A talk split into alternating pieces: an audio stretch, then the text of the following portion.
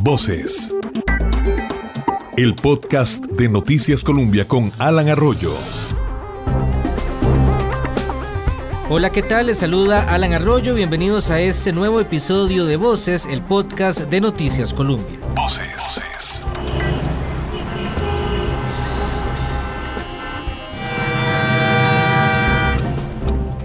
Con la flexibilización de las restricciones sanitarias, los costarricenses recordamos lo que significa ver pasar los minutos en medio de una presa.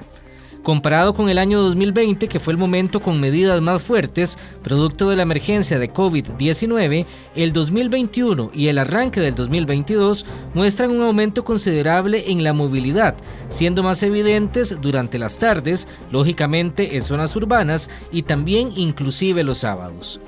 En este episodio ponemos en discusión las promesas y planes de los candidatos a la presidencia para atender el congestionamiento vial y este desafío de la movilidad urbana, más allá del tren eléctrico de pasajeros. Antes queremos repasar cómo estamos y nos queremos apoyar en Karen Chacón. Ella es investigadora del programa Estado de la Nación. Gracias Karen por esos minutos para Noticias Colombia y el podcast Voces. Con muchísimo gusto, Alan. Gracias a ustedes por la invitación. Karen, evidentemente en los años 80 y 90 cambió drásticamente la forma en la que nos movemos y también cómo vivimos, inclusive un poquito más alejados quizá del lugar de trabajo, del lugar de, de estudio. ¿Qué pasó en todo ese tiempo y cuál es la verdadera dimensión del problema de movilidad en el país? Esto, eh, esta situación, ¿verdad? Es consecuencia y está vinculado a también eh, los pocos o lentos avances que hemos registrado en las últimas décadas en Costa Rica en materia de ordenamiento territorial y planificación. Lo que observamos es que entre el 80 y los inicios del 2000, ¿verdad? Costa Rica experimenta un crecimiento urbano que fue muy acelerado y que entre las eh, cosas o, digamos, consecuencias o efectos que se experimentaron fue una movilización de las personas del centro del país, fundamentalmente de San José, hacia las zonas periféricas de la gran área metropolitana. Esto obligó a que tuviéramos que pensar en cómo resolver la movilidad de las personas y se presentaron fundamentalmente dos alternativas, ¿verdad? Eh, el transporte público, eh, fundamentalmente autobuses, y por otro lado lo que observamos es que un gran número de personas también optó por adquirir un vehículo, ¿verdad? Entonces, en el primer caso lo que tenemos es un transporte público que aunque sigue siendo el principal medio de movilización de un grupo importante de la población, fundamentalmente, aquellos de bajos o medios recursos, es un transporte que es poco eficiente. Eh, que tiene eh, ¿verdad? Eh, una deficiencia en términos de los horarios y también de la distribución territorial. Y eso hace que se vuelva poco atractivo para un grupo de la población. Eso llevó justamente ¿verdad? Que, a que otras personas optaran por adquirir un vehículo particular y esto eh, se ha experimentado, se ha observado en el crecimiento constante de la flota vehicular. ¿verdad? Pasamos de tener 180 eh, mil vehículos en 1980 a 1.800.000 para el 2020-2021. ¿verdad? Estamos hablando de un crecimiento de 10 veces en cerca de 30 años. Eh, una flota vehicular que se concentra fundamentalmente en los vehículos particulares y en los últimos años en las motocicletas. Congestionamiento vial, Karen, que va más allá solo de perder el tiempo en las presas, afectación en el ambiente, problemas de salud también e inclusive, que ustedes lo identifican bien en el informe del Estado de la Nación en los últimos años, pérdidas económicas muy fuertes para el país. La cantidad fundamentalmente de emisiones contaminantes, asociadas al efecto invernadero, sino que también esto tiene efectos importantes sobre la salud pública, ¿verdad? Hay importantes casos de, de personas que se presentan o que, pues, que presentan problemas asmáticos o de respiración que están asociados también a la calidad del aire y además, esto tiene un costo económico importante para el país, ¿verdad? En dos estudios que habíamos hecho para el informe Estado de la Nación, habíamos determinado que al país eh, le costaba cerca de un 4,2% del Producto Interno Bruto. Es un porcentaje muy alto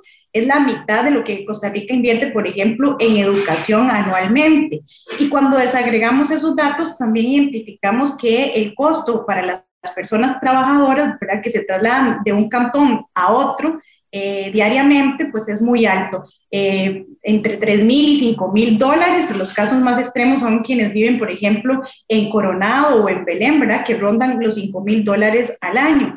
Y esto es muy curioso porque muchas personas justamente eh, de estas que se movilizan del centro de San José a los alrededores de la GAN, a la periferia, lo hicieron también por el alto costo que empezaron a tener los terrenos en el centro del país, ¿verdad? Entonces, para adquirir un terreno y poder construir, muchas personas personas optan por trasladarse. Pero cuando hacemos una comparativa, ¿verdad? El costo que tiene trasladarse diariamente, también encontramos, ¿verdad? Que, que viene siendo equivalente, ¿verdad? De repente esa ganancia que las personas eh, iban a percibir eh, teniendo un, un, terreno más barato, pues no se materializó por el alto costo que tiene transportarse diariamente. Karen, el Estado de la Nación publicaba en el año 2019, en, antes de la pandemia, en los últimos cinco años, el tiempo de recorrido que aumentó en un 40%. Zonas muy afectadas por congestionamiento siguen siendo las mismas, por ejemplo San José, Montes de Oca, Heredia, Tibás, Escazú, Santo Domingo, Belén, Curridabat,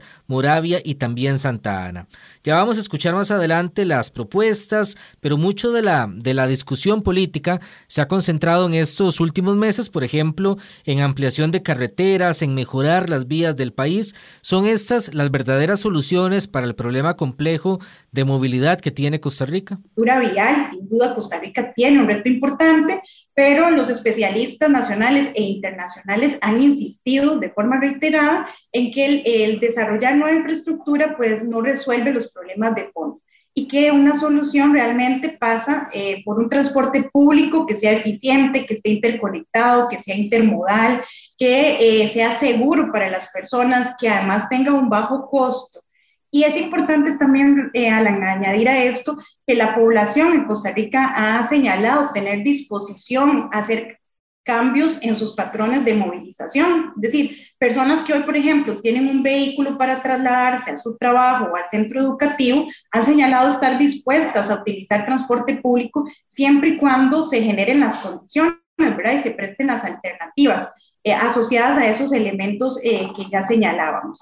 En ese sentido, ¿verdad? El Estado de la Nación también ha venido analizando algunas eh, o los impactos ¿verdad? que tendría la implementación de algunas de las medidas que están planteadas ya en política pública, algunas de estas desde hace más de dos décadas, como la sectorización, las interlíneas o el pago electrónico. Y lo que hemos encontrado es que en todos los casos estas medidas tendrían un impacto no solo en la reducción del congestionamiento, sino también un impacto positivo en términos de la reducción de emisiones contaminantes y el ahorro en términos económicos para el país de forma individualizada, pero si además se impulsaran en conjunto, pues sin duda el impacto podría ser mayor. Y cierro, Alan, diciendo que es necesario avanzar en estas medidas y tomar acciones en, en esta área si el país realmente quiere además cumplir con compromisos que ha adquirido en este campo no solo a nivel nacional, sino también en el escenario internacional, como el plan de descarbonización. Y otro tema que evidentemente en campaña ha acaparado esa atención es el tren eléctrico de pasajeros. ¿Se necesita un proyecto de este nivel? ¿Podría tener el impacto deseado que inclusive algunos partidos políticos han estado impulsando? Nosotros eh, específicamente ahora no hemos hecho un análisis a profundidad eh, de esta propuesta pero sí en los diferentes estudios que hemos venido desarrollando del informe Estado de la Nación en materia de transporte y movilidad, como decía hace un rato, hemos analizado las alternativas. Y sin duda, eh, la implementación de un tren eléctrico tendría impactos positivos en términos de reducir el congestionamiento, en términos de reducir los tiempos de espera, eh, la contaminación y además, eh, sin duda, contribuiría, ¿verdad?, en términos también económicos. Eh, sin embargo, eh, Alan, es importante decir que eh, esta medida, ¿verdad? la implementación de un tren eléctrico como cualquiera otra de las que he mencionado, deben de implementarse de forma conjunta, ¿verdad? pensadas de forma eh, sistemática, es decir, de forma individualizada, tienen un impacto y son importantes, es importante avanzar en estas, pero es importante que todo esto esté pensado bajo una misma lógica, ¿verdad? Que las diferentes medidas efectivamente nos permitan avanzar hacia un sistema de transporte público que esté interconectado, que sea intermodal, de forma que, por ejemplo, si una persona quiere trasladarse este, un kilómetro en bicicleta hasta su parada de autobús o pueda tomar un autobús, ¿verdad? Hasta cierto punto del trayecto que realiza y de ahí pueda este, conectarse con el tren, ¿verdad? Entonces, eh, es, digamos, un trabajo mucho más amplio que la implementación de una única medida, sino que eh, tenemos la tarea de pensarlo como un, sistema, como medidas interconectadas, como un sistema intermodal. Muchas gracias Karen Chacón del Estado de la Nación por ayudarnos a dimensionar este tema y también por ponernos en contexto la realidad del país sobre el tema de movilidad. Está escuchando Voces, el podcast de Noticias Colombia. Los invitamos a seguirnos en las diferentes plataformas digitales y compartir también los episodios con personas cercanas y también hacerlo por medio de las redes sociales. En entrevistas individuales le preguntamos a los candidatos sobre sus planes de movilidad y vamos a ir más allá, pero vamos a comenzar con el tren eléctrico de pasajeros. Sí o no y cómo sería el desarrollo de este proyecto en un eventual gobierno. Conversamos con ocho de los aspirantes los que han recibido mayor apoyo en las encuestas. Todos coinciden en que el tren es necesario, pero en su gran mayoría rechazan la propuesta que ha sido impulsada por el gobierno del presidente Carlos Alvarado. También la gran mayoría manifiestan que lo van a desarrollar de maneras diferentes, por ejemplo, por una nueva concesión, someter a nuevos estudios el proyecto, revisar con lupa la iniciativa que ha sido impulsada por la actual administración y solo en uno de los casos lo coloca como un complemento a todo el plan de movilidad que estaría desarrollando en un eventual gobierno. Vamos a ir conociendo por orden alfabético cada una de las propuestas, comenzando con Fabricio Alvarado de Nueva República, su posición sobre el tren eléctrico de pasajeros. ¿Qué creemos nosotros del tren eléctrico y por qué no lo estamos apoyando? Bueno, número uno, porque es un proyecto que endeuda al país eh, mucho más de lo que ya lo tiene, que deja comprometido al país por muchos años, que no hay eh, claridad de dónde vendrán los subsidios anuales que está eh, planteando el proyecto. Y por supuesto que además no genera solución para una masa de costarricenses, sino más bien siendo que incluso pasa por lugares donde gente hay, está generando una solución pues bastante corta, bastante pequeña, unas 5 mil personas. Nosotros creemos que debemos trabajar pensando en grande y sí, lo del tren eléctrico es algo que no se descarta, pero como un complemento a lo que planeamos hacer para resolver el tema de la movilidad y que estamos conversando, por supuesto, con todo el sector autobusero también para que sean parte integral de este cambio que necesita el país. Escuchamos a Rolando Araya del partido Costa Rica Justa. A mí no me convence, si, sí, sí, sí, tiene que, atravesar tantas calles y, y entonces este, no tiene pasos a desnivel suficiente. El transporte aéreo puede ser más caro, pero hay modalidades de transporte aéreo, o sea, que, que no pasando a nivel de la calle, porque el metro es muy caro, hacerlo mm. de bajo tierra es muy caro. Yo no sé cómo está haciendo Panamá Dominicana, que no tienen tamaños como para hacer eso, que he oído, o por lo menos era un criterio que había hace mucho tiempo atrás, de que para que un sistema de metro sea viable se necesita por lo menos 4 millones de habitantes. Aquí no nos da para eso, pero podría haber otras modalidades. Yo por lo pronto no estoy muy conforme, no me gusta el método ese que, que siguieron. Este, yo respeto mucho Incofer y particularmente al personal técnico que tiene Incofer.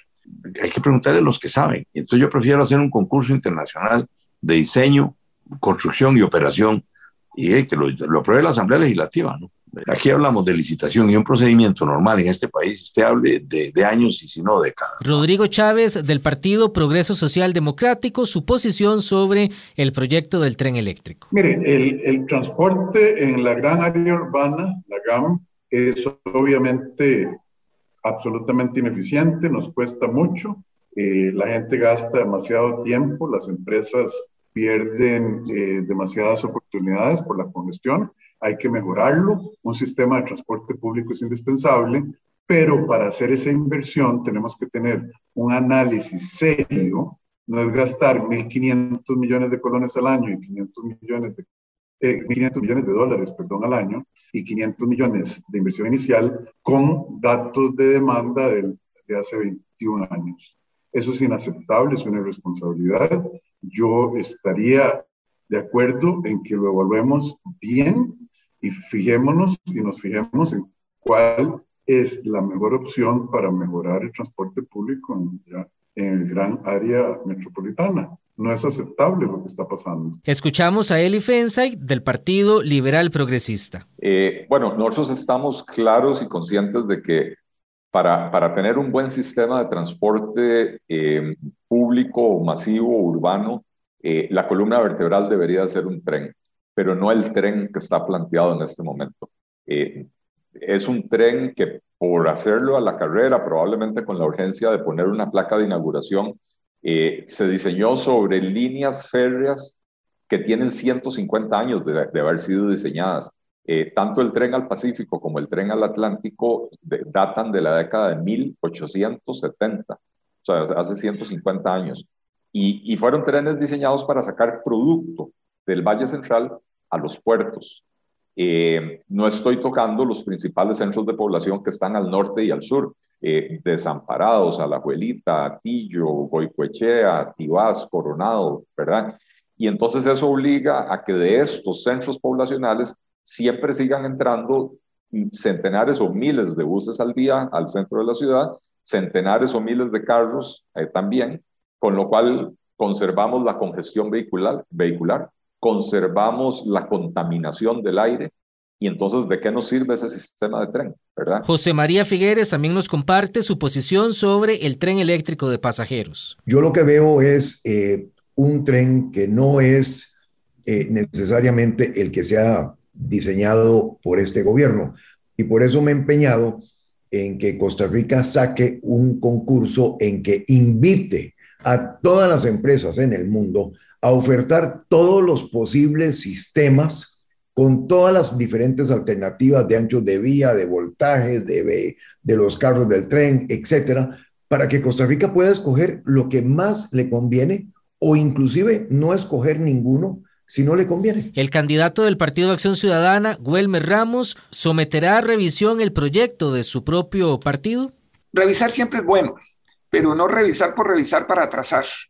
Esto tiene que hacerse con urgencia y esto tiene que hacerse cuanto antes. No podemos perder ese crédito porque no conseguiríamos otro. Mire, con solo poner a caminar nosotros el proyecto del tren eléctrico acá, estamos generando más de 1.700 empleos durante la fase constructiva y, unos 800 empleos después, lo que es ya el mantenimiento del tren y ponerlo en marcha.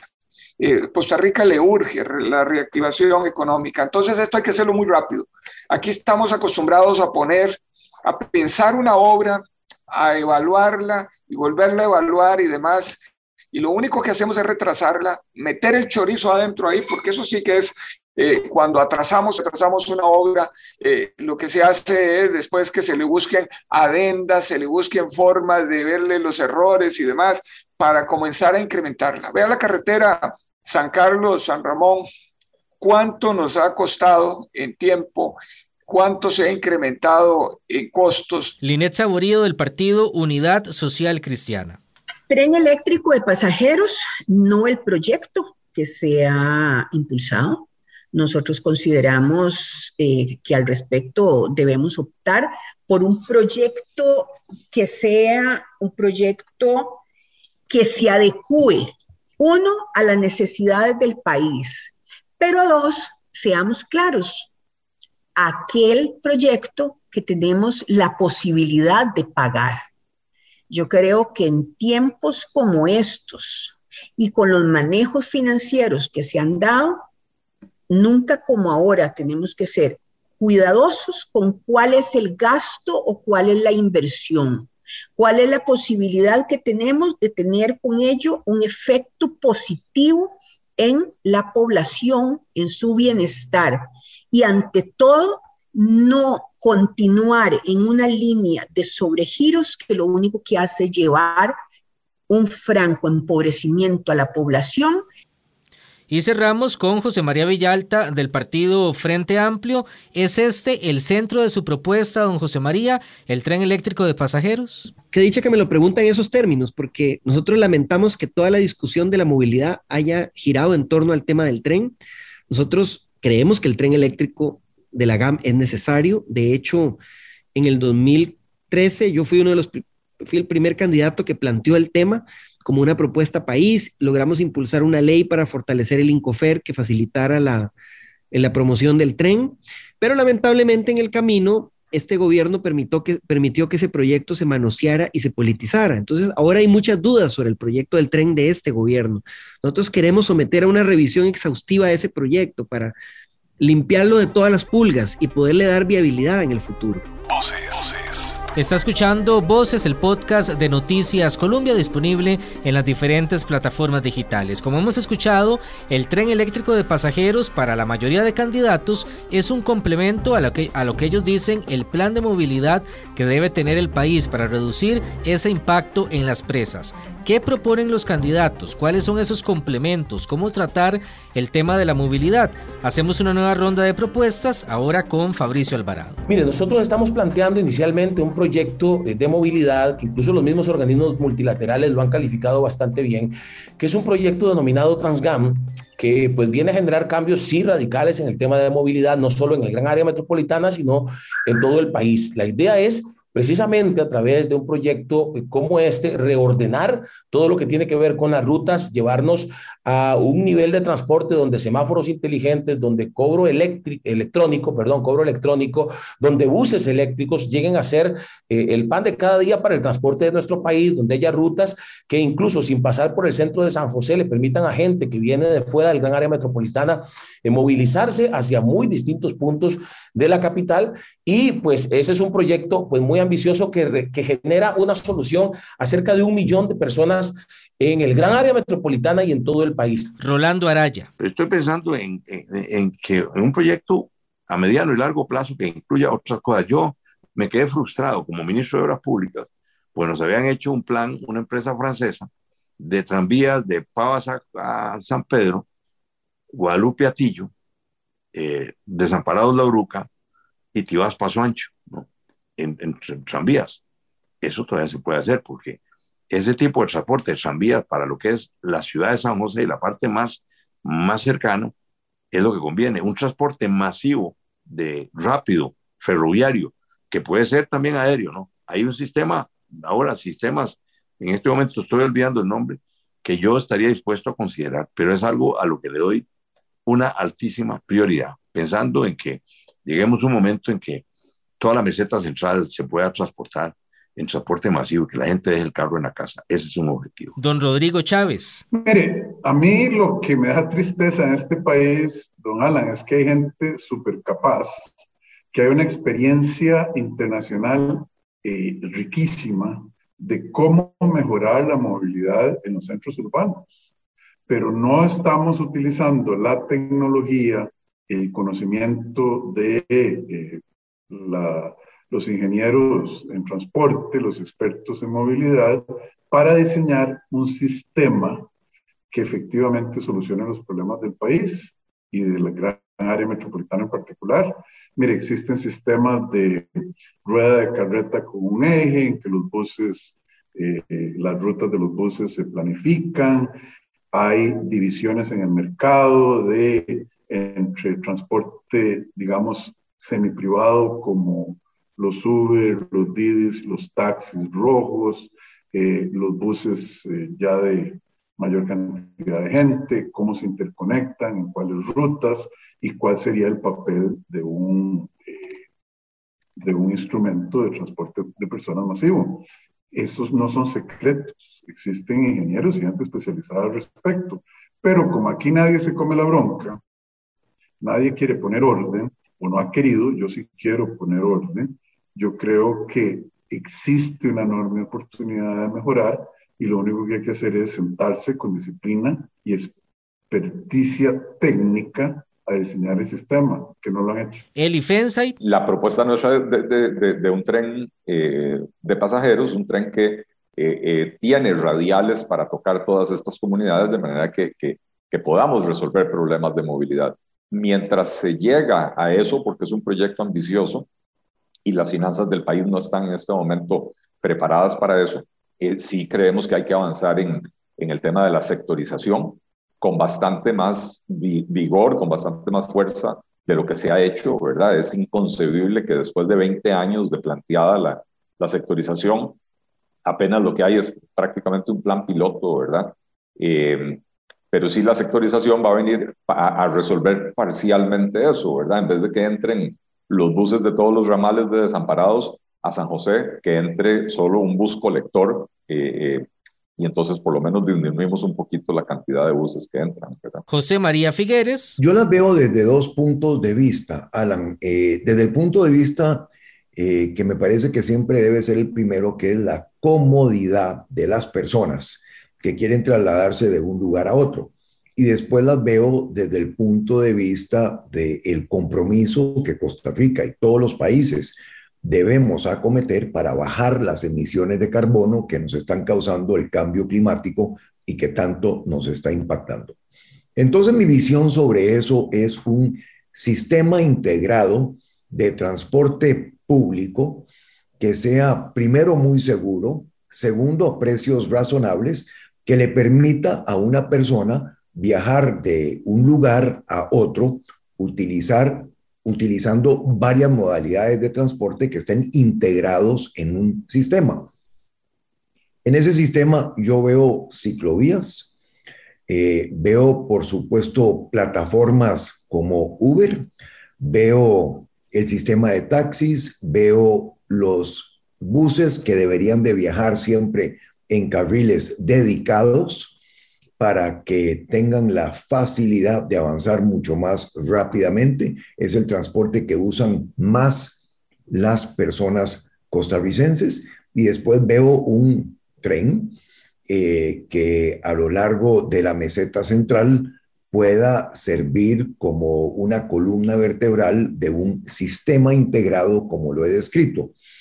Eh, en eso hay que privilegiar el músculo, que son las bicicletas, fuente de energía, pero después de eso vehículos eléctricos, en donde deben haber incentivos importantes para que vayamos pasando. Huelmer Ramos. Eh, tenemos que hacer una reorganización del transporte público, tenemos que ir por la sectorización.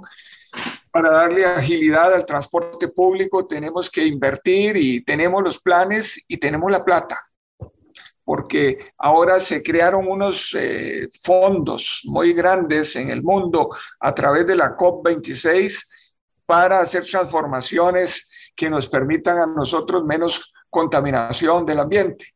Y Costa Rica tiene que aprovechar esos recursos para mejorar la movilidad urbana a través de, hacer ciclovías, hacer mucho más vías de, para los eh, transeúntes, eh, tenemos que generar nosotros también un tren entre puertos que sea eléctrico y a eso tenemos que ir también para bajar el tráfico por las carreteras, para descongestionar las carreteras y también para eh, contaminar mucho menos. Linet Saborío. Entonces yo creo que ahí vamos a, a buscar un balance, pero sí tenemos que buscar alternativas por una y todas razones. Esperemos superar pronto esta situación de COVID que nos mantiene con esas restricciones, yo creo que efectivamente tenemos que romper esquemas. Nosotros tenemos que reformar en muchos espacios. Ojalá que uno de estos sea precisamente el dejar más el carro en casa, el tener la posibilidad de utilizar mucho más el transporte público, el que ese transporte público resulte mucho más amigable para las personas. Ahí tenemos, claro, el tema del tren hay que ver también cómo hacemos para que algunas de estas estaciones de autobuses puedan salirse un poco del centro e idear efectivamente nuevas líneas que posibiliten un movimiento mayor. Yo creo que hay algunas cosas que llevan una dirección importante, interesante como opciones, el mismo uso de las bicicletas, que lo hemos visto también, y que no solamente en el campo de una especie de turismo nacional o de eh, extranjeros que están acá, sino que lo podemos hacer efectivamente de un uso mucho más cotidiano. Y José María Villalta y este es el centro de nuestra propuesta, que ha sido un error discutir todo en torno al tren, invisibilizando otros cambios que son urgentes para avanzar en una movilidad integral. Nosotros hablamos en nuestro plan de gobierno de promover una movilidad integral, eh, donde se hable de la necesidad de mejorar el transporte público, todo el servicio de buses, a través de la sectorización del transporte público, que, es, que ha sido dejada de lado por este gobierno, a través del pago electrónico que ha sido dejado de lado por este gobierno, a través de la, de la transformación del CTP, que es un desastre, para que exista una adecuada fiscalización de la calidad del servicio y se protejan los derechos de las personas usuarias.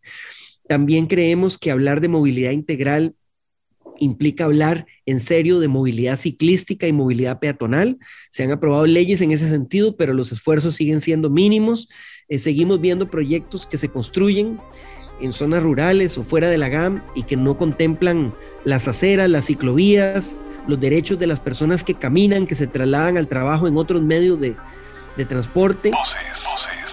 Gracias a todos los candidatos que participaron en esas entrevistas para Voces de Noticias Colombia. Se gasta la vida el costarricense empresas en promedio más de dos horas en congestionamiento vial, lo que tuvimos antes de la pandemia y posiblemente el comportamiento ya cuando podamos superar esta crisis sanitaria y la emergencia de COVID-19. Por lo cual, como ciudadanos, exigimos soluciones concretas también a los candidatos a la presidencia y un elemento más también para pensar muy bien el voto en estas elecciones presidenciales. Les acompañó Alan Arroyo, gracias por su compañía en Voces, el podcast de Noticias Colombia, en la edición Juan Carlos Ugalde. Hasta el próximo episodio. Voces, el podcast de Noticias Colombia.